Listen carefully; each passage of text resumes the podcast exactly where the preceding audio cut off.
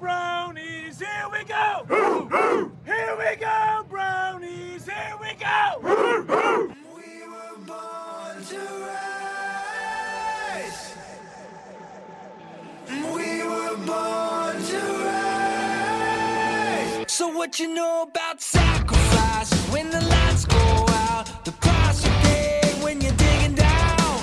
Skin in your teeth and a blade in your back. What you know about hope? What you know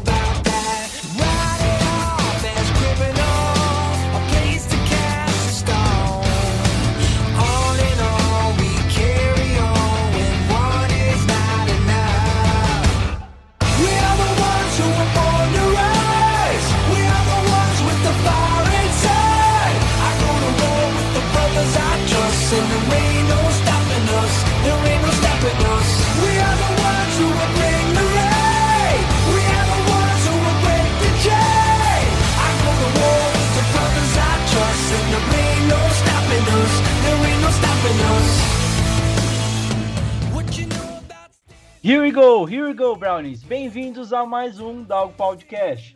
Eu sou o Ever Barros e estamos aqui para o episódio mais aguardado da temporada, pelo menos até agora.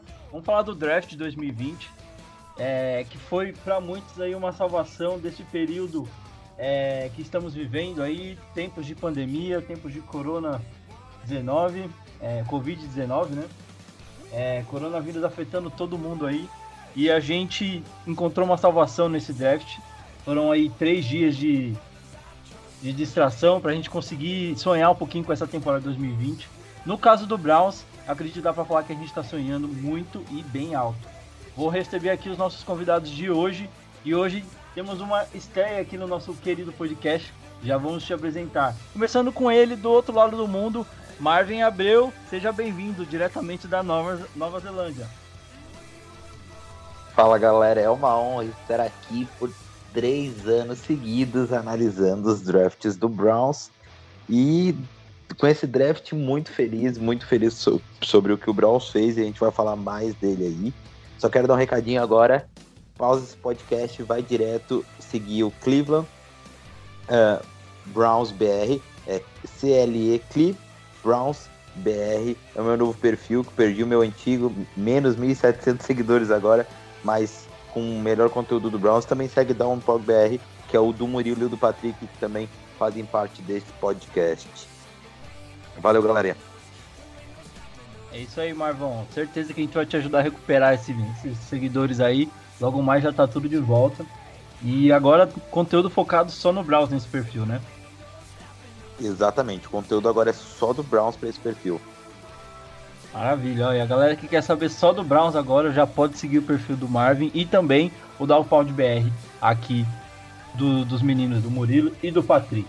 Bom, vamos apresentar então nosso outro convidado de hoje, estreando com a gente, nosso menino Jack, conhecido no, no grupo do Browns como o menino dos links. Jack, seja bem-vindo, aproveita e se apresenta aí pra galera, por favor. Muito obrigado, Web. É, eu sou Jack. Estou feliz, ouvi por muito tempo. Eu ouvi quando anunciaram o podcast no Fambo da Net, desde o primeiro episódio. E é uma honra estar aqui participando com vocês. Jack, conta pra gente quanto tempo já que você tá torcendo pra essa franquia, o que, que fez você começar a torcer? E aí, na sequência, a gente começa a falar do assunto de hoje. Rapaz, foi assim. Eu não, eu sinto que eu não escolhi o Browns. Eu nunca tipo escolhi, ah, vou torcer pros Browns. Quando eu percebi, eu já tava torcendo, ficando puto, acompanhando os jogos, ficando maluco, bebendo, vendo as coisas ruins que o Hugh Jackson fazia com o nosso time. Aí foi assim. Eu penso que eu não escolhi torcer pro Browns. Foi uma coisa que aconteceu. Quanto e eu tempo já? torço. Eu me empolguei no draft do Manziel. Eu admito. Tá certo, tudo tem que ter um gatilho na vida, né? Tudo acontece por. Quem não se-. Quem não se empolgou no draft do Manziel? Complicado. Eu tenho más recordações desse draft, mas tudo bem. Bom, vamos lá então. Hora de falar do draft 2020, onde temos ótimas recordações. E eu queria começar falando com vocês sobre o evento em si, né? É, Marvin, a gente teve um ano muito diferente. A gente, quem conseguiu acompanhar, viu que a maioria do, do pessoal que estava fazendo a transmissão é, focava muito nessa coisa de tipo, cara, a gente sabe que vai dar problema, que a internet pode cair, a gente sabe que pode acontecer um monte de coisa, mas a gente está se esforçando ao máximo para conseguir fazer uma coisa boa para todos os fãs de esporte que estão nessa coisa de ficar em casa, às vezes está com aquela coisa de, de ansiedade, de não conseguir fazer uma outra coisa. E querendo ou não, aqui no Brasil a gente tem um costume de falar que o futebol esconde muita coisa, né? Mas eu acho que nesse caso o esporte ajuda as pessoas a abstrair um pouco da situação toda que está envolvendo o mundo agora, né? Então, Marvin, como é que você viu esse draft, essa cobertura diferente que aconteceu nesse ano? E se você vê alguma coisa que aconteceu esse ano, mas que pode ser levada para os próximos anos, mesmo com a pandemia já resolvida? Então, eu acho que a NFL tá de parabéns. Foi um broadcasting de primeira qualidade. Assim, ó, em todos os aspectos, acho que eles mandaram muito bem. Só acho que eles deixaram, foram meio sacanas com o Roger Goodell no último dia dele ficar sozinho apresentando as piques, porque normalmente nos últimos dias ele já tá tipo dividindo com os torcedores ou divide com algum é, algum ex-jogador e aí deixaram ele fazer todas as piques sozinho, o velho já não aguentava mais, velho. Quando ele que, assim, começou assim, a sentar na poltrona, né? ele começou só sentado, daqui a pouco ele tava encostado, aí ele tava quase morrendo. Foi engraçado até, demais, né? Mas acho que foi um, um draft muito bom. Tanto é que bateu todos os recordes de audiência de drafts, então uh, a NFL tá de parabéns, os times estão de parabéns, todo mundo soube lidar muito bem com isso, né? Menos o Packers, que parece que no meio do draft perdeu o board, aí draftou por. ah, vamos pegar esse cara aqui mesmo, que o nome é legal. De resto, acho que tá todo mundo de parabéns. Tanto é que foi. Sabe uma coisa que eu quero botar assim, ó? Tipo, foi um draft que teve muitos times indo bem, assim. Acho que os times assistiram muito tape, tá ligado? Não, não teve muito foco na. Ah, me dei bem com esse cara na, na reunião, vou conversar, vou legal vou pegar. Não, o pessoal ficou assistindo tape. O pessoal teve mais tempo para estudar, sabe? Eu acho que eu gostei do resultado do, do draft, principalmente pro Browns. Então a NFL tá de parabéns, na minha visão. O que, que a gente pode levar para os outros anos? É... Eu não sei aonde que eu ouvi isso, mas acho que foi o, o coach do, do Dolphins que falou. Todo mundo tá percebendo que não precisava ficar 18 horas dentro de, 18 horas seguidas estudando prospecto dentro das instalações dos times, né? Que tu pode estudar de casa e tu pode fazer tudo isso de casa. Então acho que vai ser um pouco melhor para os treinadores e GMs nesse, nesse aspecto, sabe? E foi muito bom que pode ver ali, ó, ele com os filhos, mostrando os filhos dos caras, assim, acho que é interessante isso. Algumas coisas além disso também, né? Teve bastante zoeira nessas coisas. Pegar a, a primeira pick do Titans também. Foi bem engraçado. O pessoal fazendo a zoeira demais. Tudo que aconteceu. Uma o coisa que eu queria colocar. É, o jogador. cachorro do Belichick, sensacional. Uma coisa que eu queria colocar é. Pelo menos que é, eu percebi que o fato dos times não poderem fazer exames médicos nos jogadores que estavam com aquela com aquele asterisco, né, de tipo, ó, oh, tá vindo de lesão, não sei o quê, fez com que essa análise de tapes que você mencionou precisasse ser muito mais cirúrgica e que se você vê é, num cara um potencial, você saberia que a aposta que você está fazendo ela é muito maior do que você poderia fazer se você pudesse ver o cara. Às vezes, se o médico vê, dá, dá o positivo, mas quando você pega o cara mais para frente, aquela lesão volta, porque você imaginou que poderia corrigir e não corrigiu. Agora você to... algum... é, é tipo o dobro do risco, né? Então, mesmo você vendo o cara aí olhando, putz, esse cara, se eu conseguir arrumar esse joelhinho, esse ombro aqui, vai voar. Mas você não consegue ter mais certeza disso, né? Não sei se vocês viram isso também igual. Vou dar exemplo. Uh, Bryce Hall, uh, Zach Baum, Prince Tega, o Aganobo, enfim, vários caras que tinham uh, os estoques melhores e saíram às vezes duas, três rodadas mais, mais altas porque uh, tinham uns asteriscos consideráveis nos seus físicos.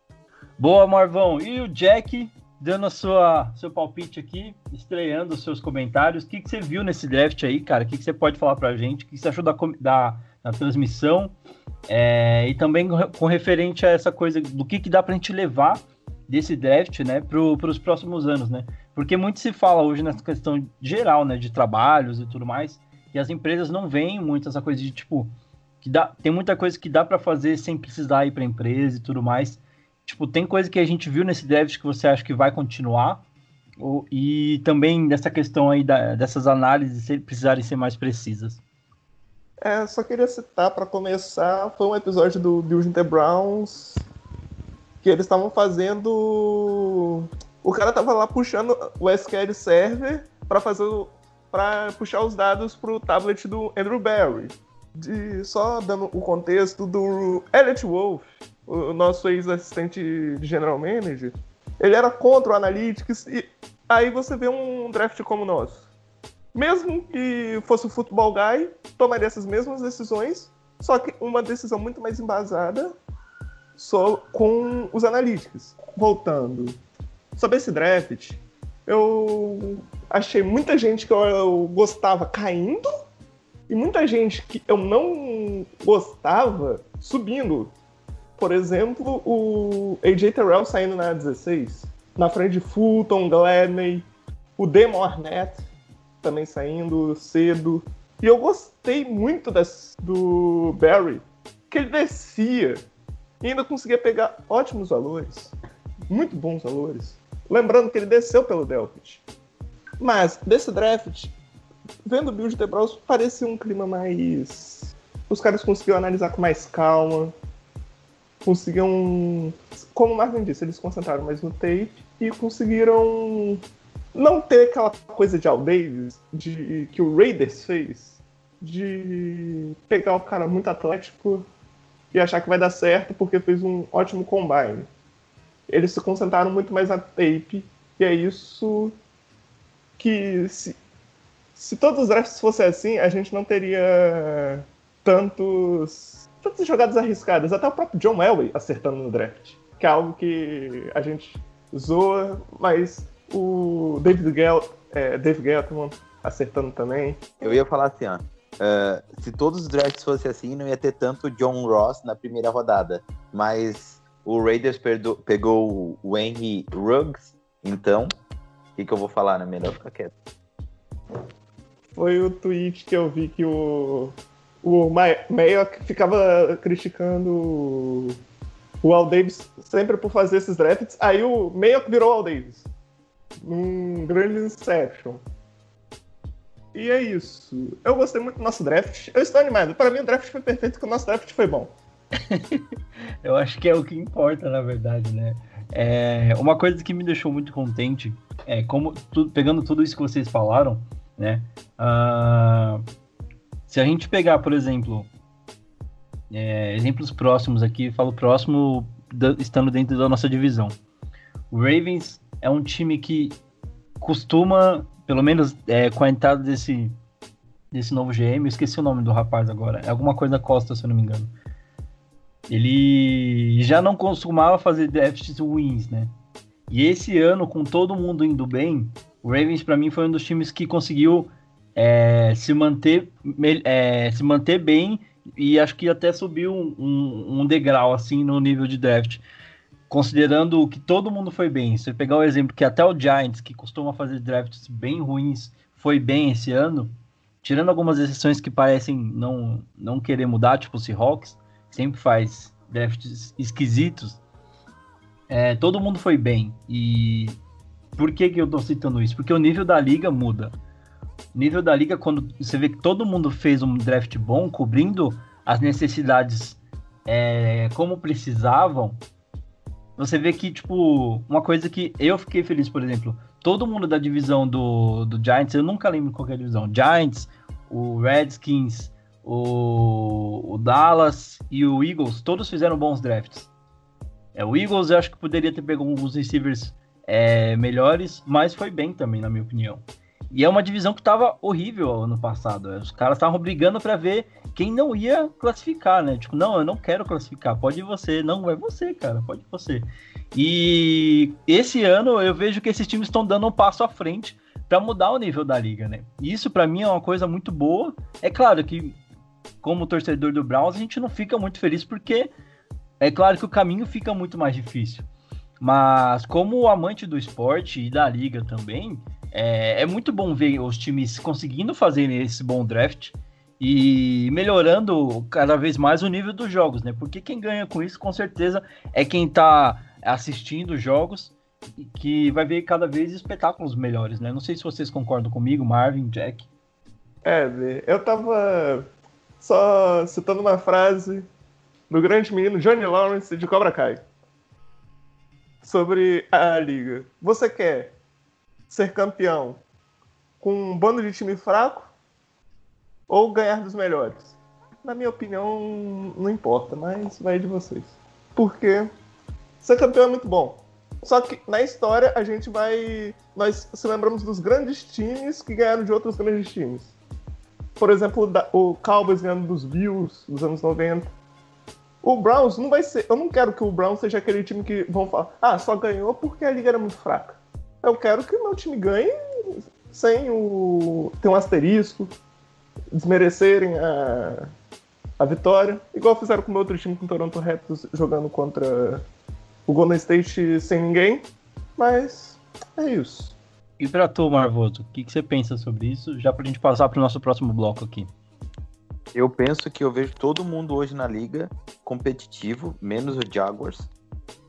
É, então, é, acho que vai rebuild ainda, tá uma é, bagunça lá, né? Vai ser, vai ser um ano. Mas uh, menos o Jaguars. Mas se o Jaguars pegar o Ken Newton da vida, já fica competitivo, entendeu? Eu acho que é assim, ó. Hoje, só dando exemplo no caso, né? É, eu, eu, vejo a liga bem competitiva, bem, vai ser bem mais competitivo que ano passado. Times que estavam mal ficaram bem, tipo, subiram de produção e provavelmente vão subir de produção com as escolhas. E eu acho que, que tem tudo para ser um belo ano. Uma coisa que eu estava analisando esses dias, eu não sei se vocês vão concordar comigo. É, eu não lembro de um outro ano que a gente tinha quase todos os times com um QB decente. Não tô falando bom, tô falando decente. E com bons running backs também, ou running backs decentes. Né, que são aí, pelo menos eu vejo como boa parte da estrutura de um, de um time ofensivamente falando, né? Eu tô tentando puxar aqui de cabeça quarterbacks que não me inspiram confiança para que um time faça uma boa campanha. Lembro do Redskins, que tá com aquela, naquela treta ainda do Haskins, não saber se ele vai ser um, o QB da franquia mesmo. Uh, o Jacksonville, né, que tá nessa incerteza também se vai confiar no, no menino do bigode, que eu sempre esqueço o nome. E, cara, de resto, eu não consigo lembrar assim rapidamente. Eu sei que o Giants tinha essa incógnita do, do Daniel Jones, mas eu acho que era muito mais um problema de linha ofensiva, que eles corrigiram. Então, assim, é, eu vejo um ano muito competitivo em 2020, né? Então, vejo que os times têm. Todo mundo conseguiu construir bons elencos e você pega. é, para mim, por exemplo, é legal tirar esse exemplo baseado no, no cara que vai liderar esse time, né? Então, quem que é o QB de cada time? Se você for olhar e ver, tentar achar uma fraqueza nessa parte, tipo, você vai achar poucos times com essa fraqueza. Não sei se vocês veem dessa forma também. Sim, cara, eu acho que nesse, nesse momento, a liga é tipo. Pode ver, o Andy Dalton acabou de, de assinar com o Dallas Cowboys e o Ken Newton está sem time. Antigamente a gente não teria isso, porque seriam caras muito disputados, não teríamos nem os cortes desses caras, porque teria troca antes. Então, eu acho que hoje a liga é muito mais parelha. Então, pessoal, para a gente avançar para o nosso próximo bloco, hora de falar das escolhas do Browns no draft de 2020. É, Browns teve aí sete escolhas é, feitas nesse draft e a gente vai passar por todas elas com uma análise sobre cada jogador Vamos é, tentar fazer o sistema dos dias, né? Então, primeiro falando do dia 1, vai ser nosso primeiro bloco. Uh, vou começar com o Marvin. O que, que, você achou desse primeiro dia do, do Browns aí no draft?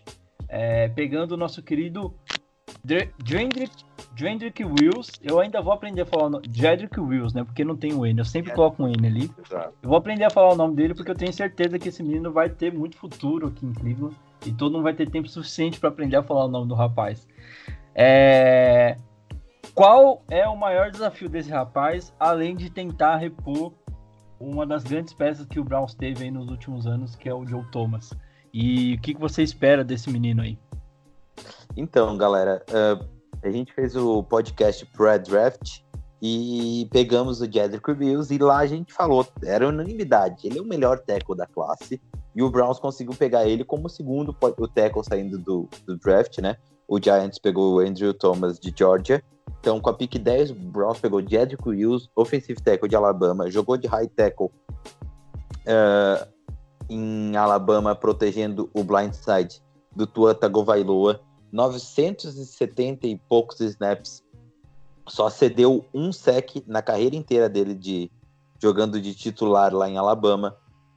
É um cara extremamente físico. Se for ver assim, ó, 25% ou mais das jogadas dele, ele manda o cara pro chão, bota o cara pro chão. Assim, ó, é absurdo o tape dele, é muito bom.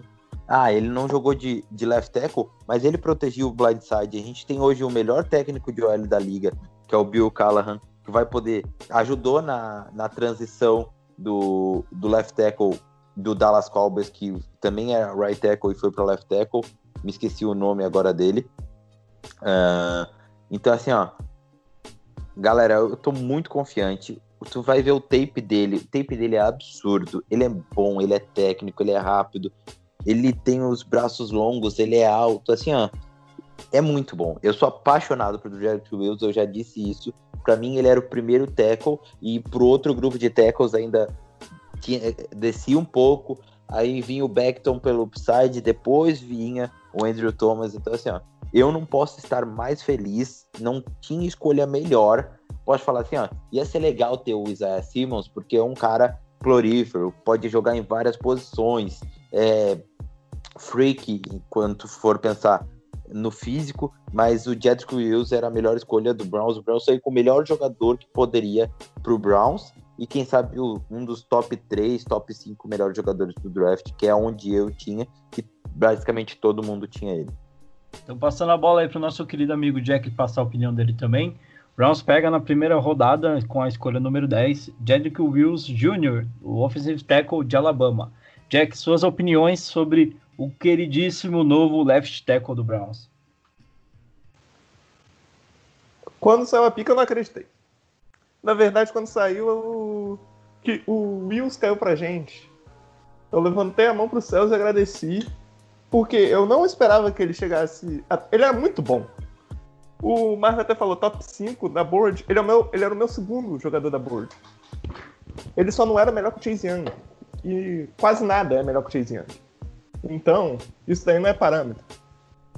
Ele era muito bom. Muito bom. Ele cair pra gente, não vai passar ninguém no lado esquerdo do menino Baker. Ele é o melhor tackle saindo. Eu nem lembro um nessas classes de tackles meia boca que nós vemos.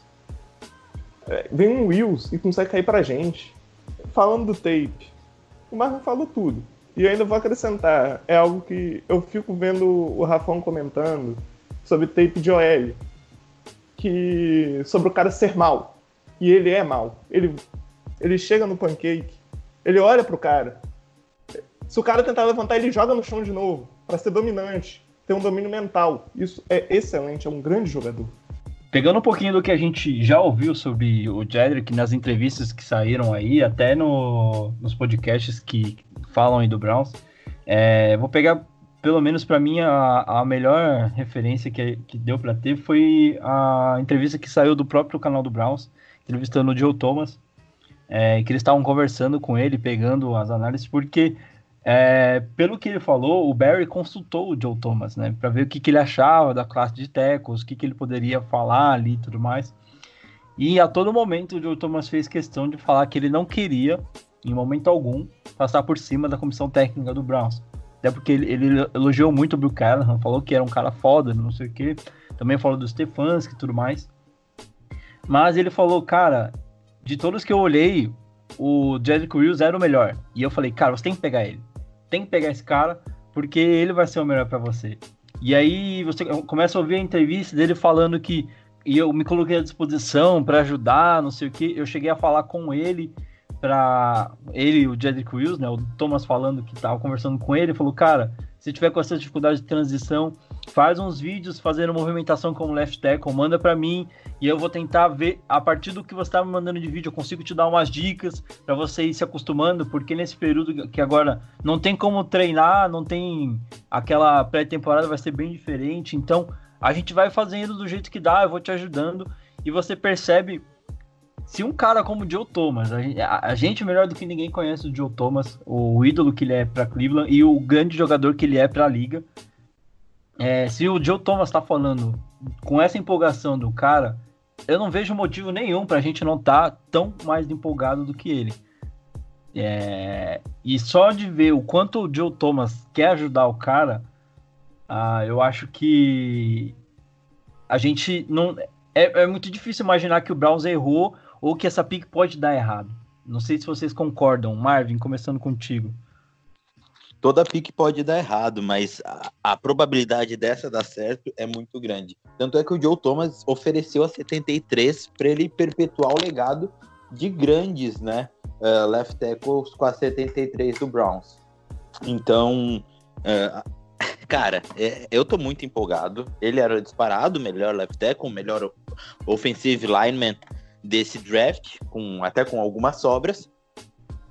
O que eu posso dizer para vocês é fiquem empolgados mesmo, mas tenham paciência porque ele vai trocar de lado, né? Ele não era left tackle, no... então essa primeira temporada vai ser um pouquinho de transição, mas ele tem tudo. E ele só tem 20 anos. Eu quero enfatizar aqui. O Jedrick Wills tem 20 anos e já tem 3 anos de titular em Alabama. Então, tipo, é muito bom. É um, eu tô muito feliz com a escolha e muito feliz com o draft do Browns em si, né? Mas essa escolha é aquela coisa. Ao menos se tu sair com teu left tackle de, da franquia do draft, tu já tá muito bem. E o Browns, com a primeira escolha, já matou essa questão. Uma posição premium, um jogador premium, jogador novo e a maior need do time. Essa foi A, tá ligado? Não teve possível escolha melhor. Tanto é que todo mundo botou com essa foi a melhor escolha do draft na primeira rodada. Independente de quais times, o melhor draft foi o do Browns, com a escolha do Jedrick Wills, melhor casamento. Jack, suas considerações aí finais sobre o Jedrick para a gente avançar para o próximo dia do, do draft. Eu já puxei muita bola do Jedrick. Ele é um. Fala até como se tivesse intimidade. Ele é um cara muito bom. Eu acho que eu já falei muito bom diversas vezes porque ele é muito bom o Marvin falou sobre da transição. Eu penso que eu já estou pensando nele como um possível Pro Bowler para esse ano já. Eu acho ele muito bom. O Barry tá de parabéns. Se ele deixasse passar, seria o maior mistake da primeira rodada também. Foi o maior acerto, mas seria também o maior erro ele deixar passar o Jedrick Wills para pegar qualquer um. Ele é o melhor. Não dá para deixar passar. É isso aí, meus amigos. Então, primeiro dia, muita felicidade, depois de a gente comemorar muito. Então, iniciando aí o segundo dia do, do draft do Browns, a gente tinha inicialmente a escolha 41, só que a gente fez uma troca com o Indianapolis Colts, e aí pegamos a 44 e também a escolha 160 do draft. Então, com a escolha número 44 da segunda rodada do draft, Brown seleciona o safety Green Delpit de LSU, é, um safety do, da prateleira alta aí do que a gente tinha de safeties, né? Muito bem falado, né? De tudo o que a gente escutou. Alguns probleminhas, como todos os prospectos devem ter, mas com certeza uma outra grande escolha aí do Browns no segundo dia. Começando com tudo, Marvin. O que, que dá pra gente falar do menino Delpit, que chegou muito empolgado por todas as entrevistas que eu vi. O cara tá muito feliz empolgado tô eu para ter, quem sabe, um dos top três jogadores de secundária do draft uh, no Browns. Grand Deputy é muito bom. Ele teve um 2019 não tão bom quanto o 2018 dele. Se ele saísse para o draft em 2018, ele certeza que seria uh, primeira rodada, ou se o draft, vamos dizer, se o draft stock dele terminasse em 2018, ele seria aí top 10, top 15 escolhas do draft. Ah, Marvin, mas 2019 dele não foi tão bom, mas foi muito bom. Foi, realmente foi muito bom. Ele foi campeão em LSU, ele não errou um tackle no nos últimos jogos, né, no no championship, uh, nos playoffs do college. Então, eu tenho um, é, era o safety disparado com maior upside. O, o Xavier McKinney tem o maior uh, piso, né? Não maior piso, mas ele tava melhor esse 2019. Falei isso no último draft, mas o, o Delpit é disparado o maior upside no safety. Ele tem upside para ser safety tier 1 da liga. Tipo, muito bom. Top 5, top 3 safety ele tem um insight, sabe? O cara entende do jogo, faz jogadas diferentes do que se espera. É muito bom, muito feliz com o Delpit. E você, Jack, qual que é o seu nível de felicidade aí com a chegada de Green Delpit para reforçar a secundária do Browns? Uma secundária com cada vez mais as cores de LSU aí. Nós, saímos, nós entramos no draft com dois pontos fracos e saímos com dois pontos fortes. Para começar nisso. O Delpit, ele é o meu safety 1. Eu gosto, eu gosto muito dele esse probleminha de tackles. Dá para se consertar. E eu também gostaria de lembrar na nossa escolha do ano passado do Grid Williams, que a gente conseguiu pegar exatamente com uma troca com o Colts, só que a gente subiu. E esse ano, ele, na minha opinião, nesse ano ele seria o safety 2, o safety não, o cornerback 2 da classe. Então, nossa secundária, se não tiver lesão, eu tô muito confiante para ela. Só colocando alguns pontos, é, houve muita discussão sobre um dos maiores problemas que, que o, que o Depth pode apresentar, que é a questão do tackle, né? Inclusive, mencionaram isso para ele numa entrevista pós-draft que ele estava dando, e a gente até colocou os comentários dele lá no grupo, que ele falou assim, nossa, eu tô tão puto com essa questão do, do, de todo mundo falar que eu não sei dar tackle. É, eu não lembro exatamente o que ele falou, mas foi tipo, ah, eu vou dar um tackle no próximo que me perguntar isso, alguma coisa assim. É, Marvin, como você enxerga esse principal defeito né, que está sendo levantado? Porque a gente vê, viu o Grid vindo pro, pro Browns ano passado também com é, essa mesma menção de problema, né? Com, essa, essa, com esse, esses tackles é, como um ponto fraco mas o Grid Williams foi muito elogiado na pré-temporada por ter melhorado muito nesse quesito. Você acha que o, o Delpit pode se trilhar esse mesmo caminho, melhorar bastante aprendendo, até porque o Joe Woods é um ótimo técnico, é, técnico de DB secundária, pode ajudar o menino aí nessa questão de tackles é, e fazer ele crescer cada vez mais. O que, que, você vê aí nessa análise? Eu acho que assim, ó, todos os problemas do Delpit, eles podem ser uh, solucionados com um bom técnico de secundária e um bom técnico de defesa. Eu acho que a gente tem isso agora. Então, eu tô confiante. É um cara que tem muito talento, muito teto. Foi titular em LSU por um bom tempo. Foi campeão em LSU. Tem um DNA de campeão. Então, acho que o Brown não podia ter escolha melhor para essa pique. Até agora, ele plus para todas as escolhas e o Browns muito bem. E você, Jack, como é que você vê essa questão aí do. Esse, esse pequeno problema que a gente pode mencionar aí do, do Teco? Um adendo de, uma, de algumas matérias que eu vi. Uh, esse, esse, problema de tackles uh, foi muito mencionado durante a temporada regular aí do, do college, mas na reta final ali, é, falando do, dos playoffs do college, o Delft teve um crescimento gigante nessa questão, nesse problema que todo mundo está mencionando. E se eu não me engano, ele não perdeu um tackle de todos, todas as tentativas que ele deu, ou foi muito bem, eu não lembro exatamente os dados. Vou até tentar puxar aqui. Se algum de vocês lembrar durante a, a, o comentário, não, pode ele, mencionar aí. Ele jogou uma lesão bem feia. Então, ele jogou machucado. Ele até foi comentado, né? Como o quanto os técnicos do college fazem os jogadores jogarem machucados, né? Mesmo não ganhando um real para isso. Ele jogou machucado e isso abaixou o draft stock dele, graças a Deus, para nós. Mas é um cara que era para tá, ter saído ali na primeira rodada e, e sobrou na 44. Então, e o Browns ainda pegou a quinta rodada que trocou e que usou no Nick Harris. Então, acho que assim, não podia ser mais perfeito, sabe? Até agora o nosso draft está totalmente perfeito. O Browns indo muito bem. Jack, então, para tu finalizar aí, você acha que esse pode ser. Essa, essa questão dos tackles, como a gente já mencionou, é uma coisa que ele já conseguiu, de certa forma, dar uma virada. Mas você acha que pode ser alguma coisa que pode atrapalhar ele nessa nova vida dentro da NFL? Ou é um problema que dá para dá pra ensinar, dá para corrigir? Dá para corrigir. Eu não acho que é tão simples assim de corrigir, mas o Delpit, parecendo nas entrevistas, ele está comprometido. Ele. Igual o Greedy. O Greedy, eu, eu, sempre quando eu vou falar do Delpit, eu começo a falar do Greedy. Por quê? O Greedy era que todo mundo falava de. não, não gostava de dar teco, o jogador diva. Aí aparece no Browns como. Ele foi um dos jogadores mais humildes do Browns na última temporada. E eu imagino o Delpit fazendo a mesma coisa. Ele é um. Ele parece ser um cara. Ele é um cara esforçado. Só querendo pontuar sobre não dar tackle. É aquilo. Eu só vejo aqui no Brasil. É, a gente fica comentando disso, mas eu não vi um comentário. Todo mundo falando de Greedy, Delpit, mas ninguém falando do CJ Anderson que não gosta de dar teco.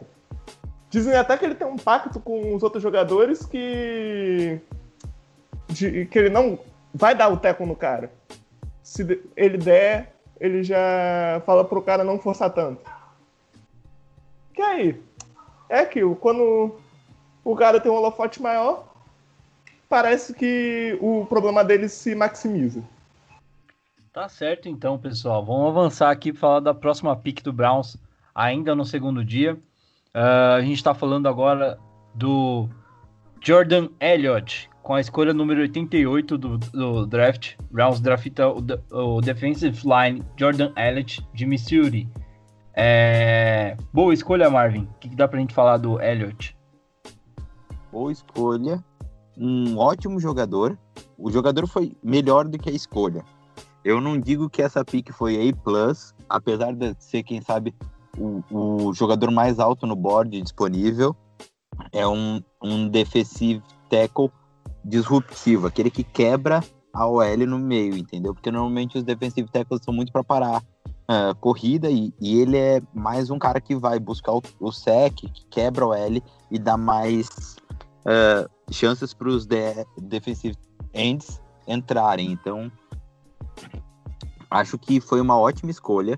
Não, eu não escolheria essa posição, mas o Browns ele fez um draft inteiro basicamente em pegar o melhor jogador disponível.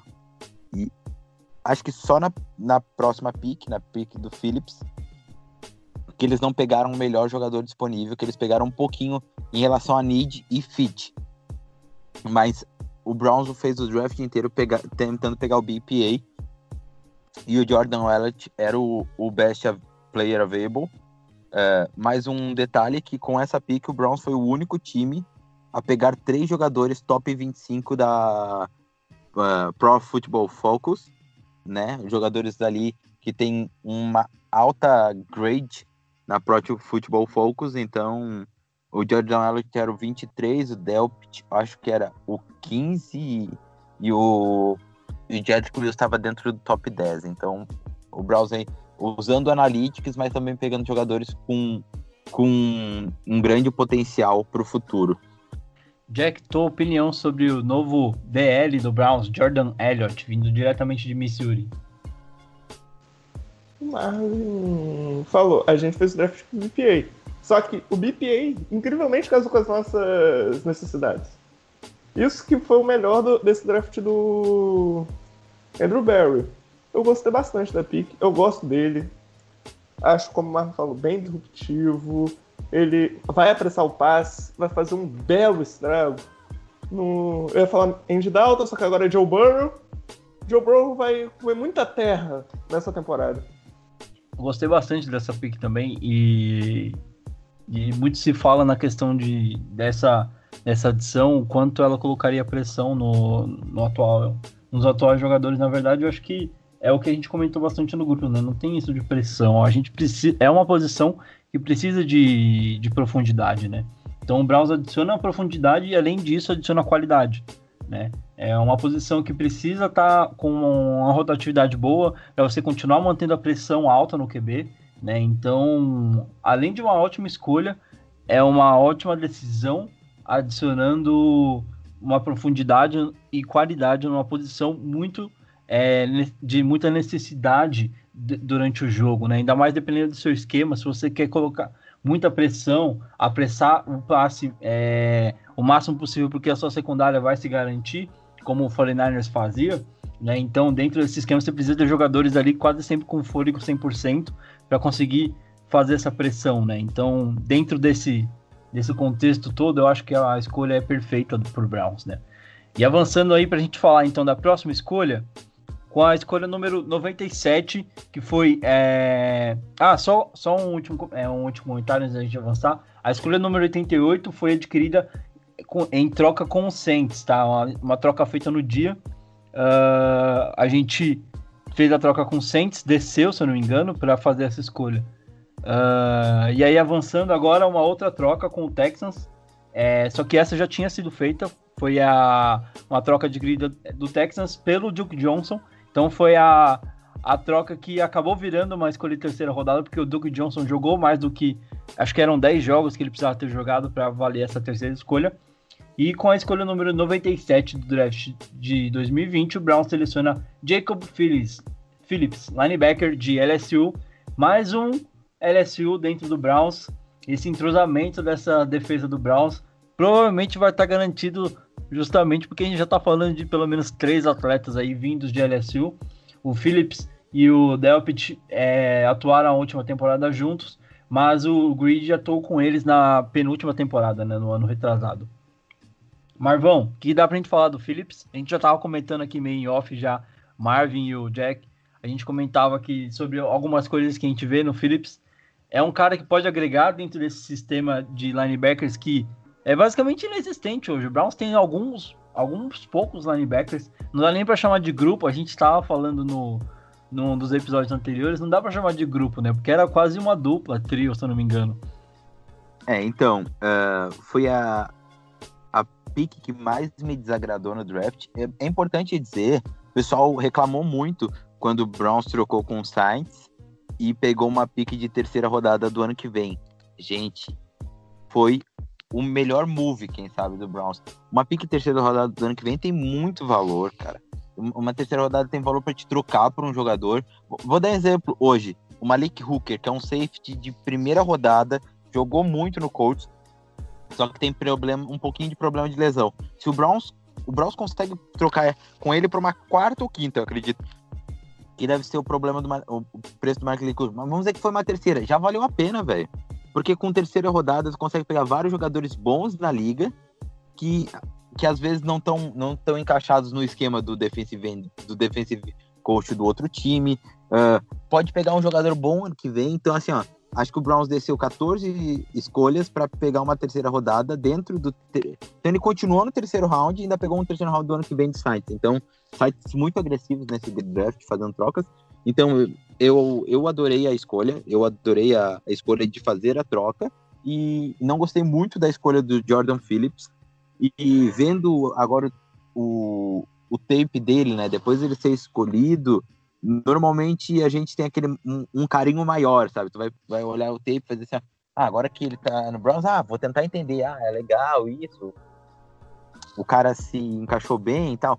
Não, ele é um cara que é um, um, cara que dá muitos tackles, ele é bom em tackles, ele, ele não perde muitos tackles, que nem o Joe Schobert tinha um problema disso, então é um cara. Mas também não é um cara fora de série, não é um cara muito bom em leitura. Tinha linebackers melhores, ao menos uns dois linebackers melhores, dois, três linebackers melhores. O pessoal falou muito do Logan Wilson, eu não era o maior fã do Logan Wilson, mas eu acho que ele tá no mesmo padrão ali do, do Jacob Phillips, mas tinha o, o Akin Gators, é, que também era um, um, um, extremamente bom linebacker, muito físico, inteligente. Então, não era a minha escolha. Willie Gay Jr., acho que era mais a minha escolha também. Enfim, tinha, tinha várias escolhas que eu preferia nesse momento. E mas o Browns pegou que provavelmente eles falaram que era um jogador que eles tinham em alta conta, então vamos confiar. Essa, essa escolha foi com a nota mais baixa para mim, mas a troca também valeu muito a pena. Eu- enfim, vamos confiar que o Browns fez uma boa. Ele fez um draft muito bom nas outras escolhas, né? Na que eu não gostei, eu vou ter que dar o meu, meu voto de confiança. É, Dá pra gente falar que o draft tá tão. É, tá tão é, encaixadinho, tão bem feito que difícil acreditar que é, foi uma escolha, tipo, feita. Ah, sei lá. a Deus dará. Ele tem alguma, algumas, algumas é, estatísticas que fazem, me fazem acreditar que pode ser uma boa escolha, né? Dentro de um sistema que está sendo imaginado para essa defesa, né? Ah, agora é, é difícil a gente falar. A gente olhando o jogador, provavelmente não seria essa escolha que a gente faria. Mas dentro de um sistema que o Joe Woods está imaginando, pode ser a peça perfeita. A gente não sabe. O que, que você acha, Jack? Sobre o Jacob Phillips, é o que eu não falei. Eu só falei coisas ruins dele, agora eu vou falar coisas boas. Eu falei ruim, ó. Eu gosto muito do ângulo de tackles dele. E a técnica de tackles dele. Que vai ser ótima pra parar outside run. E basicamente é só isso que eu gosto dele. Eu acho ele um cara esforçado, atlético. E o Joe Woods fez um grande trabalho com os. Eu ia falar Salah. O. Não é Salah, é Salé. O defensive coordinator dos 49ers. Ele tem crédito. Então. Ele fez o Jimmy Ward jogar bola. Então. A gente tem que confiar. Porque o cara não é defensive coordinator na NFL à toa. Certo, então, vamos avançar pro terceiro e último dia aí de escolhas do Browns. A gente começa falando aí do, do quarto round, iniciando. É, escolha número 115 para o Browns. O Browns seleciona o Tyrande Harrison Bryant, de Florida Atlant- Atlantic. É, mais um Tyrande aí para o nosso roster. Um, um time que, dentro de tudo que está sendo falado nessa off-season, pretende trabalhar com dois Tyrands em campo boa parte do jogo precisa ter uma profundidade e qualidade também nas peças que vão estar rodando nessa posição. Então o Browns vai e traz um Tyrande que tem muita coisa boa sendo falada a respeito, né? A gente pode citar aqui que ele foi o ganhador do Mackey Award, é The Mackey Award winner, é, que é dado para o Tyrande, para o melhor Tyrande do college football na última temporada, né? Ele se tornou o Tyrande com mais recepções, chegando a mil jardas recebidas na última temporada. E além de Tyrande, ele chegou a jogar até de tackle dentro da, da, da sua universidade. Então a gente sabe que ele sabe receber bola, a gente sabe que ele sabe bloquear e pode ser uma peça muito importante dentro desse sistema novo que o Browns está montando. Muito foi falado no nosso grupo, é claro, e talvez em muitas análises que eram uma cutucada no Indioco. Marvoso, o que, que você tem a dizer sobre isso? Você concorda? Você discorda? Ou é só intriga da oposição? Assim como eu vinha batendo na tecla, eu estudei essa classe de Tyrants porque eu sabia que o Browns ia pegar um Tyrant. Sabia, tinha certeza. E, e eles falaram que eles só pegaram o Harrison Bryant. Eu sabia que ia vir ou ah, de um draft free agent ou no final do, do draft. Não sabia que ia vir tão cedo. E ia vir um, um, um bom nome, não, sabia, não achava isso. O pessoal, sempre quando eu botava os mock drafts lá no grupo, o pessoal falava assim: ah, o Browns não vai escolher Tyrande. Disse, o Browns vai, porque o Browns vai jogar sempre na, na 21 ou na 12 personal, sempre com dois Tyrands na linha. Então não adianta tu ter dois Tyrands bons, é a mesma coisa que não ter nenhum. Ano passado o N-Joke se machucou, nossos Tyrands foram mal. Então, tipo, o N-Joke não teve um bom ano, né? Diferente de 2018, que ele teve um bom ano. Então, eu tinha certeza que o Browns ia pegar mais um Tyrant, mesmo tendo assinado com o Austin Hooper. E pegou o Harrison Bryant, né? Que é um, um ótimo nome, um bom Tyrant. Uh, eu gostava muito do Aldon Troutman. Tinha uns quatro, meus quatro principais Tyrants eram o Aldon Troutman, para mim o melhor Tyrant que o Saints pegou. Segundo é, era uh, o Harrison Bryant, o Hunter Bryant e também o, o o Zach Moss, que eu acho que, a- que para mim, o Zach não, Moss não, o é Tadeusz Moss, que é um cara muito bloqueador, que foi até um draft free agent. O Hunter Bryant, cara, incrivelmente foi um draft free agent. O tape dele é muito legal, é um cara que, puta, é muito plástico, joga muito. E o Harrison Bryant, desses todos, era a escolha mais segura de todos os, o, o, os Tyrands, né? É um cara que tem mãos muito seguras, é, é um, um, um bloqueador bom, ok, bom.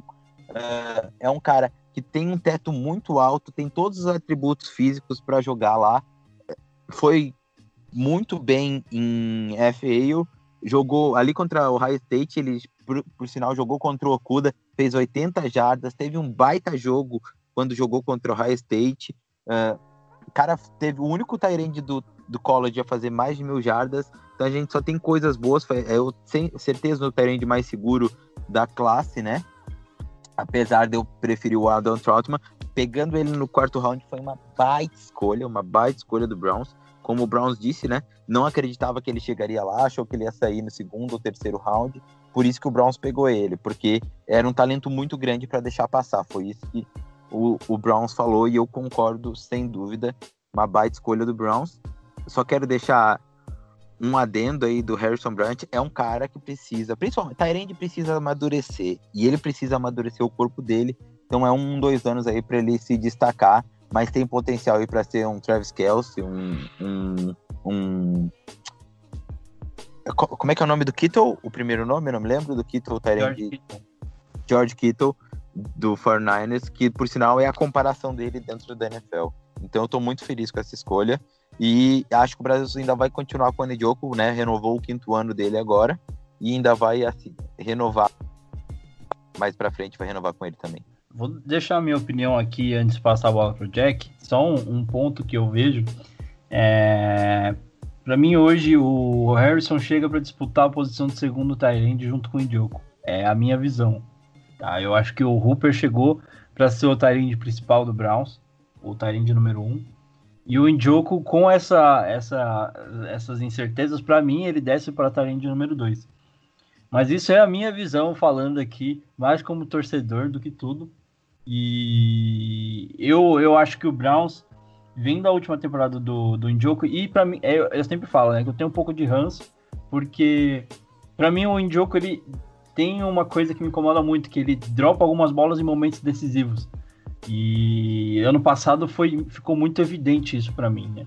Então, quando o Marvin fala, por exemplo, que o, o Bryant tem mãos seguras, o, eu acho que o, a adição do Hopper, do Hopper não, Hopper é do Stranger Things, do Hooper, é, pro Browns esse ano traz muito isso, né? É um cara muito seguro, ele faz catches muito seguros no meio do campo e ajudou muito o Matt Ryan em Atlanta. Eu acho que o Browns traz o, o Hooper por causa disso, que é uma segurança na posição de tight end, e no draft se certifica que tem essa segurança ainda mais trazendo o Bryant para o elenco. Né? Então essa briga aí do segundo tight end para mim tá entre o Indioco e o novo Harrison que chegou agora. O que você acha, Jack? Eu acho que o Harrison Bryant vai mais na pegada que o Marvin falou. De daqui a dois anos ele ser o. Ele vai ser, será um projeto. Por quê? O Njoku. Agora eu vou defender o menino Njoku. O Browns, basicamente, ano passado era muito mal treinado. 2018, ele foi bem. O time era mais bem treinado que agora. Odell tava dropando. O Landry não tava dropando. Mas ele era o único. O Landry e o Chubb foram os destaques positivos do ataque. Porque era mal treinado, muitas faltas, muitas faltas pessoais. E com Harrison Bryant e Stefanski, tudo, eu acho que o ataque vai melhorar como, como da água pro vinho. Eu estou esperando esse ano. Rapaz, eu, eu vou falar isso aqui, depois isso aí vai ser usado contra mim se não der certo. Esse ano vai ser o breakout year do Njoku. O Browns vai ter que pagar um dinheirinho para ele ficar. Que eu tenho. Ele é bom. Se ele consertar o problema da... das mãos e às vezes eles lembrar que tem que bloquear, Eu ia falar esse seria- ponto também. Eu acho que tem muita, muito, muito tackle que ele, que ele fura, cara, de bloqueio também. Isso é uma coisa que me irrita, né? Mas ok, continua seu comentário aí. E o Harrison Bryant, ele chega pra somar. Ele não, pra mim, ele não chega pra tirar a vaga de ninguém. Ele só chega pra. Se o Browns precisar, ele ali- O que eu gostei dele é que, se o Browns precisar, ele vai lá, ele banca o slot receiver. Ele não precisa ficar em line todo momento. Ele pode alinhar no slot, ele pode jogar em line. Ele é bom. Caramba, eu não. Eu, eu tô tão apaixonado pelo draft do. do Barry. Eu só falei mal do Jacob Phillips. Que de resto, eu tô adorando esse draft. Só, só botar um adendo. ah, Aí, o manda aí. Browns, o Browns deixou muito claro. O pessoal falando assim, ó, ah, isso é um recado pro Joke, não sei do que. Aí o, o Andrew Barry fala assim, a gente não manda recados pelo draft, a gente drafta os melhores jogadores. Ponto. Acabou? Simples. Perfeito, bem lembrado. Bem A lembrado. gente drafta os melhores jogadores. A gente não manda recados. Como o Green Bay fez lá com o Aaron Rodgers, mas É, ele fala isso que a nossa imprensa daqui a pouco vai alterar isso e falar que ele mandou recado. Que, se eu não me engano, foi o Grant Delpit, que eu acho que ele já caiu na- nas garrinhas da imprensa de Cleveland. Que ele só falou que queria ter o mesmo. Se eu não me engano, ele queria ter o mesmo método de treino do Ed Reed. Que depois o cara tweetou na matéria. Grant Delpit afirma que será maior que Ed Reed. E, voltando sobre Harrison Bryant. Posso, Rapaz. posso só botar um adendo? O pessoal falou que. Eu, eu vi um. Num, num podcast do Browns, eles chamaram um- um- uns analistas lá conceituados da NFL, e ele falou que o Grand Delpit, pra ele era top 10 do draft, né? Falou a mesma coisa que eu, né? Perdeu ali 2018, só que ele tem o Delpit ainda mais alto do que eu tinha, né? E falou assim, ó. Uh, Grand Delpit tem um Q de Charles Woodson. Eu vi essa entrevista. Foi bem legal. Imagina, é um dos maiores safeties da história, tá ligado? Bom, pessoal, então avançando aqui para nossa próxima escolha.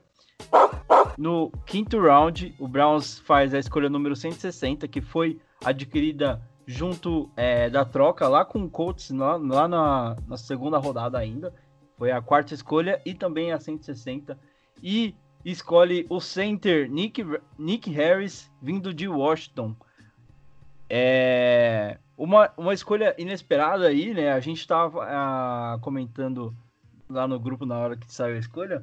Ninguém esperava que o Browns fosse pegar um center na, a essa altura do draft, né? Até porque a gente olha o Treter e vê um cara sólido, vê um, um cara que dificilmente vai durar menos que três anos aí dentro do Browns. É uma posição que tá bem estabelecida e tá bem guardada, né? Mas aí a gente começou a analisar, começou a ver quem que era o Harris, né? É um menino que pode jogar de center, é claro, porque é a posição dele, mas pode muito bem, se precisar, fazer um guard, né? Então, vamos passar aí para os meninos fazerem a- as análises da escolha do Nick Harris, center vindo de Washington. Marvoso, pode começar. Então, é, meu celular caiu aqui, mas tamo, tamo, tamo bem. Tamo bem que o draft deixou a gente feliz. Nem se a tela quebrasse, a gente ia ficar triste. Bora lá. Nick Harris. É um cara que era pra ter saído segundo e terceiro. Cara, o Nick Harris poderia sair até no final do primeiro dia se ele tivesse um, umas 3, 4, 5 polegadas mais do que ele tem. O Nick Harris ali é um cara 6'1, que é baixo pra center. Se ele fosse 6'3, 6'4, com o talento que ele tem, com a habilidade dos pés, ele seria dia 2. Como ele é um cara baixo, 6'1, acabou que o draft stock dele caiu muito. Ele é um cara muito talentoso, ele é rápido, ele chega bem no segundo, terceiro nível. Ele, ele mesmo disse na entrevista dele que é a principal característica dele é a chegada de bloqueios no segundo, terceiro nível. Cara que só cedeu dois sacks. O Browns pegou dois OLs no draft e juntos eles tiveram ah, praticamente 2 mil snaps e cedidos três sacks. Então, pensa na qualidade do, dos OLs que tem. Todo mundo fala assim: ah, por que, que pegou um center? O Browns tá três anos jogando sem center. Três anos que eu me lembre, né? Que eu digo desde que o, o, o Treter chegou, o Treter nunca teve, nunca teve um center reserva de ofício dentro do dos 53 homens do roster. Pela primeira vez. graças a Deus que ele nunca precisou, né? Mas se precisar. Ele, ele até precisou, né? Mas ele não, ele jogava no sacrifício. Então, pela primeira vez, o Browns vai ter um center reserva que se o Tretter se machucar, ele vai poder dizer assim, ó, não, pelo menos a gente tem alguém que saiba dar o snap, alguém que já jogou na posição, alguém, porque o center, ele é o líder da defesa da OL, né? Então ele vai chamar as jogadas, ele vai ler os bloqueios. Então o Nick Harris vai, vai ser um- um- uma grande adição do Browns e ainda pode disputar um right guard. Eu não botaria ele de right guard. Por quê? Porque eu acho que tu tem, se tu pegou ele para ser center reserva, deixa ele aprendendo, deixa ele maturando ali de, de center reserva, para que se o Traitor se machucar, ele possa entrar, para que não tenha que botar, ah, vamos botar um outro right guard, porque o nosso right guard titular é o center reserva, entendeu? Então, eu, eu só deixaria ele maturar, porque o talento ele tem, e se ele conseguir jogar, bota ali um, uma chuteira um pouquinho mais alta para ele, sei lá. É. Mas o Joe Thomas deu uma entrevista e falou assim, ó, ah, o pessoal fala, reclama que de jogador de OL mais baixo. E eu não vejo problema. O único problema é porque tu perde um pouco, né, do teu peso do alto para baixo, mas e da extensão dos braços. É isso que por isso que o pessoal fala de OL mais baixo. Mas o que o Joe Thomas falou é assim, ó, eu nunca vi um OL precisar abrir toda a envergadura no meio da, da defesa, tipo um, um guardian center. Então, o Joe Thomas disse que estava muito feliz e que quando ele viu no combine, todo mundo falava do Nick Harris como os, um dos melhores pés ah, da, da classe e quem sabe até alguns falavam como o melhor ah, centro de OL da classe em questão de talento, só que ele era baixo e que muitos times iam deixar ele cair porque ele era baixo e quem pegasse ia se dar bem. Acima até do César Ruiz, o Joe Thomas falou, gostou muito do, do que ele viu lá do Combine e, e gostou muito do que ele viu no tape do, do Nick Harris. Diz que tem muito para agregar, só que tem, é um cara que vai precisar madurar o corpo, né? E só não vai conseguir ficar mais alto, né? Mas de resto tá top. Pra uma quinta rodada, tu pega um- center titular, top. As plataformas estão aí, as plataformas estão aí para resolver problemas de pessoas baixas, não é mesmo? Só colocar uns cravos ali, certeza que resolve esse problema. Mas, dito isto, esse comentário inútil nesse podcast, vamos lá, Jack, é sua vez agora. O que, que você pode dizer sobre o menino pequeno Harris, novo center aí do Browns? Eu confesso que na escolha eu estava. Eu estava tão feliz que eu fui fazer outra coisa. Eu estava confiando tanto no Andrew Barry que. Eu saí do draft. Aí depois, quando eu me mandaram da pick, eu fiquei muito feliz. Porque eu fui ver o tape do Nick Harris. Eu lembrei do Stefanski, que pro esquema do Stefanski, o Nick Harris é muito bom. Ele é um fit muito perfeito pro, pro esquema. Se você, se você me falasse que o Browns ia pegar um inside offensive line, eu já iria pensar no Nick Harris. Ainda consegui isso na quinta rodada. Se fosse na escolha que foi o Jacob Phillips, se trocasse Jacob, a escolha do Jacob Phillips pela do Nick Harris, o draft estava perfeito. Tava A mais, mais, mais, mais, mais. Ele é muito bom. Ele, ele sabe o que faz. Ele tem um- uma boa ancoragem. Ele usa muito bem as mãos. Ele sabe fazer o zone blocking.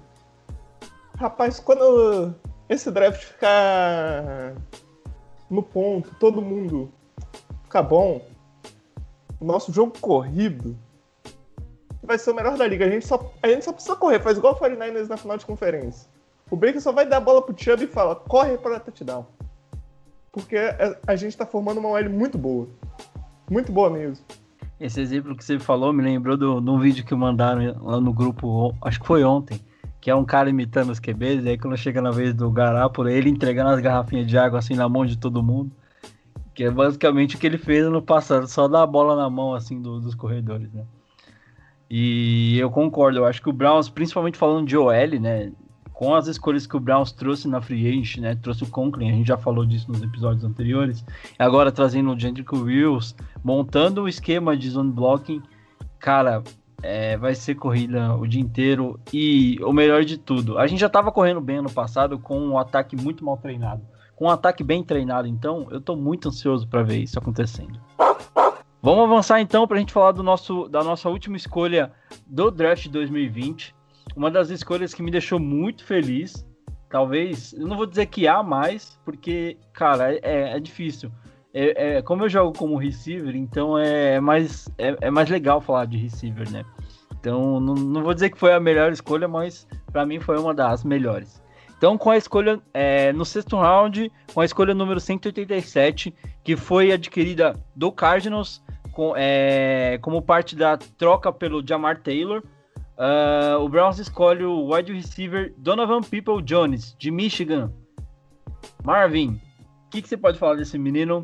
Muito talentoso, alto, e foi basicamente o ponto de segurança do, da, do time de Michigan aí no, no college, né? Era uma das bolas de segurança do, desse ataque.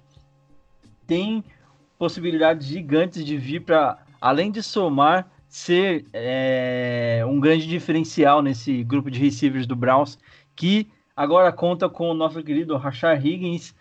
A gente vai falar mais sobre isso, mas é um grupo de receivers muito promissor para essa temporada. Então, Donovan People Jones, vamos, vamos deixar claro e elucidar pessoal. Ah, um receiver na sexta rodada não vai fazer muita diferença. Cara, Donovan People Jones é muito bom. Ele sofreu muito porque o ataque do Shia Patterson, uh, que o Shia Patterson comandava, né? Que ele era o QB lá em Michigan, era horrível. É um QB horrível, que lança muito mal a bola, é, é péssimo. E o Donovan People Jones, ele chegou em Michigan. É, primeiro é um cara que não, não é problemático, né? Por que, que ele escolheu em Michigan? Vamos elucidar o, desde o começo. Donovan People Jones era o melhor receiver vindo do high school para o college. Ele então ele recebeu bolsa de todas, a, praticamente todas as faculdades da D1 de elite deram bolsa para ele, porque ele era o melhor receiver vindo, era o um, o melhor jogador vindo do high school pro college. Aí o Donovan People Jones recebeu de todas. O High State fez muita, muita, muita, muita força para pegar ele e ele escolheu Michigan. O, inclusive, o técnico antigo de Ohio State, que eu me esqueci o nome e que eu amo, que eu me esqueci. Como é que eu esqueci o nome dele? O Urban? Exatamente. O Urban Meyer falou que é o melhor receiver que ele já viu vindo de Ohio State e diz que o Browns bateu um home run pegando porque todo o talento tá ali. Ele tem todo o talento, todo o físico, tem tudo. Só que ele foi mal treinado em Michigan e ele teve um péssimo QB. Por isso que ninguém pegou porque não tinha produção. Mas Marvin, como é que tu pode falar isso de um cara que que por que, que ele escolheu Michigan? Ele escolheu Michigan porque o pai dele teve essa carreira. O pai dele escolheu ir para Michigan. Ele é de Michigan. O pai dele escolheu ir para Michigan para depois que se aposentasse, né, dos, dos esportes, fosse a ser traumatologista, médico traumatologista, e foi essa a faculdade, exatamente o mesmo curso, a mesma faculdade, e esse é o porquê dele escolher uh, os Michigan Wolverines para ser a faculdade que ele ia defender, e não o High State ou não outra faculdade que ele pudesse ser melhor lapidado no talento. Então ele escolheu o Michigan provavelmente se arrependeu por um lado, porque ele saiu da melhor na sexta rodada, né? Podia sair, quem sabe, na primeira, segunda, terceira. Todo mundo fala que o talento dele, mesmo com todos esses problemas, era para ele ter saído no máximo, estourando na segunda, terceira rodada. Tanto que eu, lá no meu perfil, e a gente também, o pessoal do Paulo também tava pedindo ele, pedindo ele desde a terceira rodada pro Browns draftar, porque a gente sabia que ia precisar de um, de um wide receiver 3. Nessa época o Higgins ainda não tinha uh, renovado, apesar da gente saber que o Higgins muito provavelmente ia renovar. Então, uh, muito feliz, cara. Pegar esse talento na sexta rodada, um cara que era para ser terceira rodada, quarta rodada no máximo, é muito bom. É um cara, principalmente, ele hoje tem um impacto muito, muito, muito muito grande ainda uh, no Panther Return kick, e Kickoff Return. Ele vai ser titular, então o Joe Natson provavelmente não vai uh, ficar no elenco final e eu acredito que o Donovan People Jones vai ser o, o principal retornando kicks e retornando punch cara, se tu vê o que ele fez em Michigan, é muito bom. Ele deve ter, ah, no mínimo, aí uns 4, 5 touchdowns na carreira dele de Michigan, se não mais, assim. Só retornando punts e kicks. Então, aí ele, como ele vai ser um, é um cara que pode ajudar no receiver, eu acho que o Joe Jonathan não vai fazer parte do elenco. Eu tô muito feliz com o Donovan Jones, eu adorava ele. E é um cara que tem todo o talento do mundo para ser um wide receiver de elite. Só fazendo um comentário aí em cima do que você falou, eu acho que o Jojo fecha assim dentro dos 53. E eu tava lendo alguns comentários de que o Ratley e o. Ai, como é que é o nome? Taylor, alguma coisa, eu não lembro o nome do outro receiver, que usa 10, se eu não me engano. Provavelmente ah, eles, devem, é, eles devem ser cortados aí dentro do que o Browns está imaginando. Porque, se eu não me engano, tem dois WRs que, é, que também são especialistas. E o Browns acho que colocaria esses caras no mix aí dentro dos 53 finais. Vamos ver o que vai acontecer. É, o, né? o, o Kalen Rodgers, certeza que vai continuar, porque foi o melhor jogador de times especiais do Browns ano passado. Aí tem o Higgins, o Donovan Paul Jones, o, o Jarvis Landry e o Odell Beckham Jr. Só aí já deu cinco. Se eles levarem quatro Tyrants, eu acho que é cinco receivers. Se eles levarem. Uh, se eles levarem. Pode ser que eles levem até cinco Tyrants. Então, tipo, eu acredito. Porque agora é 56, né? 53 homens mais. Então, para mim, é Kalen Rodgers, uh, Donovan People Jones, Rashard Higgins, Jarvis Landry e Odell Beckham Jr. já estão garantidos aí nas cinco vagas de elenco. Eu, não, eu acredito que o Joe Edson não faça, mas né, o nosso menino Weber está, está cravando o Joe Edson. Então, eu, eu acho que ele vai porque, cara, o que eu vi ele fazendo como retornador é brincadeira. Eu queria muito ver esse menino tendo uma oportunidade. O cara não tem um fumble, não tem um, um drop de, de, de, special teams, né? Então eu queria muito ver esse cara jogando, além de tudo ser muito rápido. Agora, uma curiosidade para passar a bola pro Jack, é, falando do dono do, do, do People Jones, vocês lembram qual foi o último receiver draftado de Michigan pelo Browns? Vou dar uma chance para cada um, vai. O, o que, Qual foi a pergunta? O último WR que foi draftado pelo Browns vindo de Michigan. Olha. É um famoso. Famoso? Ó, vou dar uma dica. Ele usava o número 17. Tá, jogou pelo Browns ou. Veio ou de Michigan, draftado pelo Browns. Ih, rapaz. O Metcalf? Não. Chutei muito longe, nem. nem Braylon Edwards. Vou... Quem? Braylon Edwards. Ah, tá. Faz Lembra? tempo, hein? Ah, tá. O Atá foi tipo, eu não tenho a mínima ideia. Foi mais ou menos, né? faz tempo isso, hein? é só pra lembrar, porque eu tenho muitas referências boas. Eu lembro muito que quando eu comecei a, é, a ver algumas coisas do Browns, quando você começou a ver Madden, né? Que é o primeiro Madden que tinha para jogar no computador, 2008 o Edwards era uma das boas opções que tinha como WS no Browns. Né? É, eu lembro muito do Edwards e do Cribs como receivers, então eu pegava muito os dois como referência, até quando eu jogava, porque era do time que eu torcia. E eu lembro de ver muita coisa boa do Edwards, né? Era uma das referências que o Browns tinha ali de 2005, quando ele foi draftado, até 2008.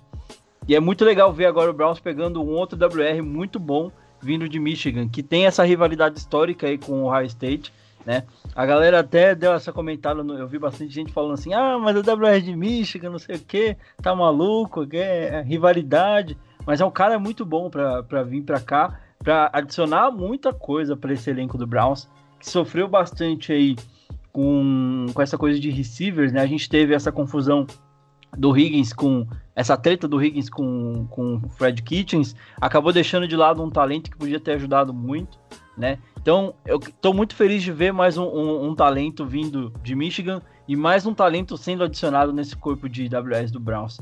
Jack, suas opiniões sobre o nosso querido People Jones, novo médico aí, que nem o futuro médico, que nem o Marvin trouxe pra gente, a curiosidade, que dá pra gente falar sobre o futuro desse menino na franquia de Cleveland.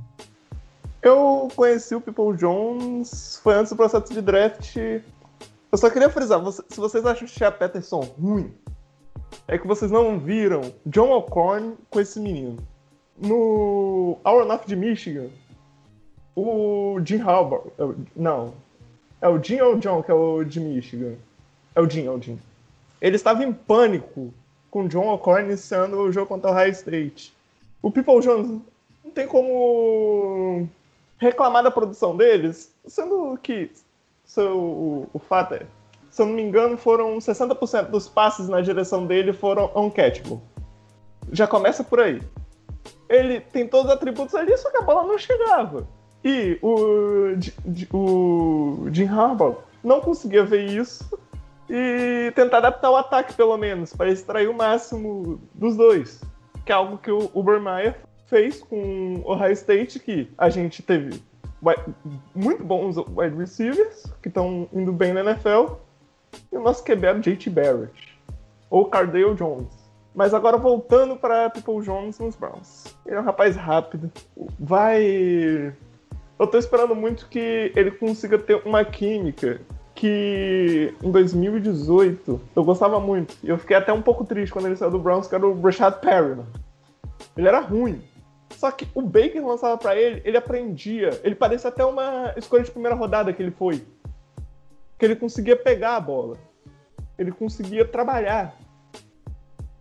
E eu, e eu acho o People Jones muito melhor que o Brashad Perryman. Então eu tô muito animado. Que foi que para reprisar algo que a gente teve com alguém que é muito melhor. Eu tô muito animado. E o Donovan Jones é um nome maneiro pra caralho. Tá aí, palavras de um menino empolgado com a nova escolha do Browns para receiver, só colocando alguns números aqui: 103 catches, 1.327 jardas e 14 touchdowns em três temporadas atuando pela Universidade de Michigan para o menino Donovan People Jones, novo WR do Browns. É, até a renovação do, do Higgins era o, basicamente já era o WR número 3 do Browns, né? Com o Higgins renovando, eu acho que ele deve cair ali pro número 4, talvez. Vamos ver como é que vai ser esse training camp quando acontecer, né? Deus permita que seja o quanto antes possível. Bom, então falamos de todo mundo já que foi draftado. Browns terminou suas escolhas aqui, não teve nenhuma escolha na sétima rodada do, do, do draft de 2020. Então, para a gente fechar o episódio de hoje, vamos passar rapidamente aí fazendo uma avaliação, uma nota aí para o draft que o Browns fez. De é, vocês querem seguir o que o pessoal faz geralmente? É A, B, C? Ou vocês querem fazer de 0 a 5, de 0 a 10? Vamos fazer igual todo mundo faz, né? Acho que é melhor mantendo as letras aí. É, começando com. Vamos começar com o Jack agora. Jack, sua opinião sobre o geral do draft do Browns as escolhas que foram feitas, é, essa mentalidade é, que o Browns está trazendo para esse ano com esse novo front office. Se puder é, fazer, dar a sua nota e fazer, né, colocar sua opinião sobre esse contexto geral aí do draft, a gente agradece. Foi um draft que eu gostei bastante. O Browns conseguiu casar muito bem Need com o BPA o Browns conseguiu pegar muitos valores, as trocas foram excelentes. O Barry não perdeu uma troca. O, o Browns conseguiu casar muito bem analíticos com tape. E se o Browns fizesse isso só falando que fez por tape, eu ficaria muito satisfeito. Só que eles ainda conseguiram ter um embasamento na, nos analíticos. É, o único ponto negativo para mim é o Jacob Phillips, mas como eu falei, se trocar o Nick Harris pelo Jacob Phillips, bota o. Por exemplo, pegar o, o Nick Harris, acho que foi na 97. Seria um. O nosso draft ainda teria mais valor do que ele já tem. Um, foi um draft com. que a gente saiu com algumas fraquezas latentes é, virando pontos fortes. Que isso foi muito bom. E a minha nota. A gente, não pode ser outra. Eu tô feliz com o draft. Se eu torcesse pra outro time, eu ficaria feliz com esse draft. Então, não tem outra nota como dar, não tem como não dar a, um a mais pro primeiro draft do Andrew Barry como GM. Muito bom, Marvoso. Finaliza então com a sua nota e os seus comentários finais aí sobre o draft desse ano. Então, o que eu posso analisar e, e passar como resultado final foi o draft foi uma vitória. Uh, primeiramente porque o Browns conseguiu sair com valores praticamente em todas as picks melhores do que eles estavam previstos, né? Então, tipo, Donovan People Jones, tirando Jacob Phillips, Donovan People Jones estava previsto para sair antes, Harrison Brady estava previsto para sair antes, o o Delp estava previsto para sair antes, Nick Harris, Jordan Elliott. Acho que o Jordan Elliott estava previsto para sair antes, mas saindo ali na terceira rodada, tipo, ó, pode ser que caia para terceiro dia, mas é um cara que muitos botavam no final do primeiro e meio a começo do segundo. Então, eu tô, tô bem feliz com o draft, é A+, certeza, não, não tem outra nota do que o A+, para o draft do Browns, principalmente porque, ah, nessa questão do Jordan Elliott, pode ser que não seja o que a gente gostaria, mas as trocas também foram muito boas. O, os valores que o Brown saíram, saiu desse draft foram muito bons. Então eu não deixou de pegar um jogador. O pessoal falou muito do Zach Baum. Tinha aquela red flag, né? Temos que lembrar disso. E esse é um draft que ninguém apostou em red flag, mas enfim. Então acho que o, o Browns foi muito bem e uh, saiu com um retorno muito positivo desse draft. Eu tô, eu tô bem feliz, aí plus, um draft bem sólido, inteligente. É, o Andrew Barry tá de parabéns, de parabéns de verdade. Ele e o Stefan foram muito, muito bem. Bom, vou colocar aqui a, a minha opinião para a gente fechar. É uma das, uma, pegando um ponto todo mundo falou, eu, a, além de, de falar que as picks foram muito boas, eu, eu, vou, eu, vou, eu vou até um pouquinho fora da, da curva do que vocês estão falando. Vocês falaram muito do, do Phillips, né? É, que talvez não seria a escolha que vocês teriam feito e tudo mais. Não vou dizer que seria a escolha que eu teria feito, mas eu não achei uma escolha ruim. Eu acho que. Eu, eu, eu me limito a colocar que talvez. É, quero imaginar que dentro do sistema que está sendo montado, ele vai ser uma peça muito útil, né? Que ah, ele tem problemas de cobertura, mas eu tenho certeza que tipo a ideia pode ser trazer alguém para cobrir é, essa questão do passe enquanto ele tá lá matando a pau o jogo corrido, tá lá é, pressionando o QB, fazendo o que ele realmente faz de melhor, que é o que os números dele mostram, né? Uh, mas o ponto principal que eu queria colocar é justamente é, a questão. A gente falou do, da, da primeira parte da off-season, né, que é a, a Free Agents, que esse front office novo veio e conseguiu, de uma forma agressiva, trazer os valores que o Browns precisava para começar a dar uma volta do que foi no ano passado. E no draft, mais uma vez, se impõe e faz um draft de respeito, um draft para mostrar que esse front office é muito mais do que está sendo falado. Né? A gente fala muito dessa questão de ser é, caras novos, caras sem muitas experiências, né? Não é nenhum. Não tem nenhum. Se você olhar lá, não tem nenhum futebol guide. Fala, ah, esse cara tá no, na NFL faz 50 anos, igual o Dorsey tava, que tem muita experiência e tudo mais. Igual o. Todo mundo que acabou saindo junto com o Dorsey, né? Não é esse tipo de gente que tá lá. São caras que conhecem o esporte, mas acima de tudo sabem usar a tecnologia a seu favor. E eu tenho certeza que muitas dessas escolhas foram feitas sim, usando tecnologia, analítica. É... Você ter o tape do cara não, não quer dizer que você vai conseguir extrair o melhor resultado. Mas se você souber colocar ferramentas para conseguir analisar melhor esse tape, conseguir as informações que você precisa para tomar informação, é, conseguir informações mais seguras, fazer sua escolha, tenho certeza que os resultados podem ser melhor como foram para o Browns nessa, nesse primeiro draft. Então eu acho que na segunda oportunidade que esse front office teve de se mostrar, foram bem novamente, mostrando que fizeram é, um draft forte, com picks muito boas, além de qualidade, trouxeram aí, é, conseguiram colocar, quer dizer, além de profundidade nas posições que a gente precisava, conseguiram colocar qualidade, né? Sempre pegando, como os meninos falaram, a questão do BPA, né? O melhor jogador é, disponível ali na, na, na hora que fazia a escolha.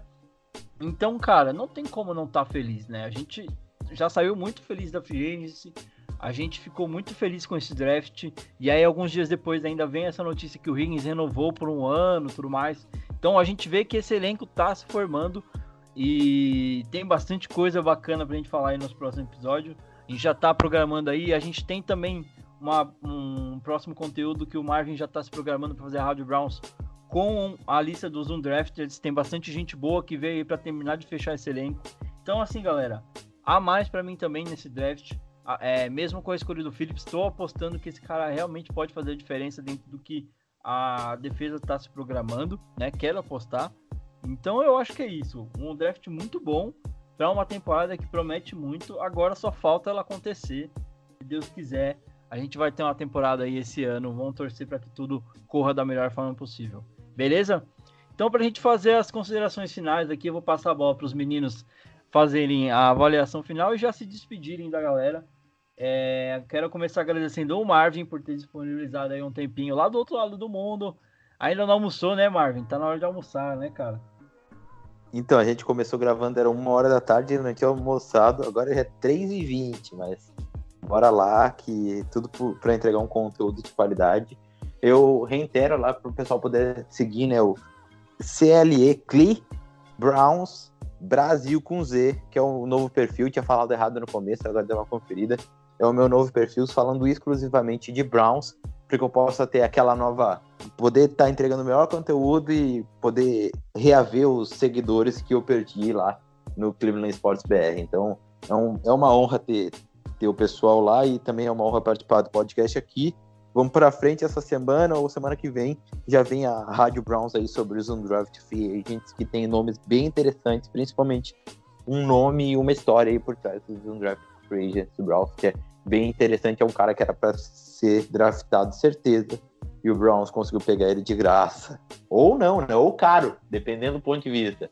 Mas isso que a gente vai falar mais lá na Rádio Browns. Obrigado aí, Jack, participando aí participação especial aí nesse podcast do Browns. É tentei várias vezes trazer ele para o podcast e a gente conseguiu agora. E o Weber aí sempre fazendo aí a minha companhia, a gente levando conteúdo de qualidade para vocês. Obrigado, galera. Foi um prazer participar. É isso aí, Marvoso. Se cuida aí. Fico feliz de saber que a Nova Zelândia está segura, está mais segura do que quase muito país aí no mundo com relação à pandemia. Continua se cuidando, por favor. Não esquece de lavar essa mãozinha, cara. É, Jack, queria te agradecer aí por ter topado o convite, foi meio em cima, mas, cara, ficamos muito felizes de participar, de conhecer você aqui, trocar essas ideias. Seja bem-vindo, esperamos poder contar contigo aí nos próximos episódios também, cara. Se precisar é só chamar, não importe a hora. Mas é um prazer imenso estar discutindo sobre o Browns com vocês. Que são opiniões que. Eu tenho isso. Eu não respeito as opiniões de algumas pessoas. Eu aceito, mas não respeito. Como alguns que eles são analistas de draft. Você, vocês dois, eu no grupo você vê que eu converso com muita gente. Só que eu, geralmente eu nunca discuto com vocês porque eu concordo com a opinião de vocês. Então, prazer imenso estar discutindo sobre nosso amado time com vocês. E foi bastante legal gravar o Downpound BR com vocês. Pô, cara, satisfação ouvir isso aí. Só lembrando, galera, a ideia não é nem. Eu acho que as discussões no grupo são muito legais de, de ver. Uh, quase sempre tem uma. quase sempre tem alguma coisa que caminha pro que parece virar uma treta, mas a galera sempre se acerta. É... No final de tudo, a gente sempre dá risada. É, sim, sim. Mas o problema é quando botam Josh, falam que o Josh Allen é melhor que o Baker Mayfield. É, então. Mas eu vou, eu vou fazer uma meia, meia culpa aqui, porque. Uh, sempre... O Marvin é, é o isqueirinho, mano. Certeza. Toda vez ele coloca a linha na fogueira. O Marvin então... coloca a lenha na fogueira, vai trabalhar, volta, o grupo já. Já tá, já, já tá só, o pó, só a cinza do, do incêndio que causou. Então, eu, eu, eu quero deixar uma meia culpa aqui, ó é que é, é, é, complicado, porque a gente, quando tá tentando analisar, a gente tenta tá, analisar o máximo, assim, e olhar, assim, claro, a gente não é profissional, apesar de estar tá bem envolvido, eu e o Weber, a gente pode dizer que está envolvido ali com o futebol americano, agora é uma Nova Zelândia um pouco menos, mas uh, até com o futebol americano de verdade, aquele jogado e sujo, mas uh, tenta ver, analisar e estudar o máximo para poder levar um conteúdo e, e para tentar ser, fazer um conteúdo relevante de verdade, daquilo que tu realmente viu, escutou e leu. E aí, apare... às vezes parece que as opiniões são muito fortes, ou que tu não. O que tu não. Como eu posso dizer? Que tu não. Ah, tu não aceita que o outro pense. Mas é, é aquela coisa. opinião, né? Alguma Exatamente. Coisa. eu, eu, eu acredito que todo mundo pode pensar diferente, a gente só não pode ser diferente a, a visão de- uma coisa que aconteceu, de um vídeo, entendeu? Se é que vocês me entendem, sabe? A gente pode, eu posso, ele pode discutir comigo e com a minha opinião, ele só não pode discutir com o tape. Essa é eu não posso discutir com o tape. Eu não posso dizer que o Josh Allen é melhor que o Baker Mayfield, porque o tape não mostra isso, entendeu? É aí. essa é a questão. Tô, tô dando exemplo, mas em todos esses jogadores a gente pode discutir se qual é o melhor, se é o Xavier McKinney ou se é o, o Grandelp, se é o Andrew Thomas ou se é o Jedrick Wills. Mas o que tá gravado, que o cara já fez, tá perpetuado. E é isso que a gente tenta passar para vocês. É uma análise e uma. Como eu posso ter um, um resumo do que a gente viu no tape, o que a gente daqueles caras que também entendem muito e que a gente confia na análise, né? Porque acho que a gente usa também vários scouts e a gente tem os nossos scouts preferidos, aqueles que a gente mais gosta. Isso também é um, um processo de, da análise do draft, né? Ver se a tua opinião e o que tu tá vendo no vídeo, ele bate com, com que caras que tu confia estão falando. Porque não adianta tu só o- pegar e ler o que os principais, os caras, porque às vezes os caras têm muita questão de influência. Ele quer que o Dolphins, o empresário falou pra ele que o Dolphins tem que draftar o Tua, Tagovailoa, e ele vai botar o Tua Tagovailoa como prime- principal é, quarterback do draft. Só dando exemplo, eu amo Tua Tagovailoa. Só dando exemplo, entendeu?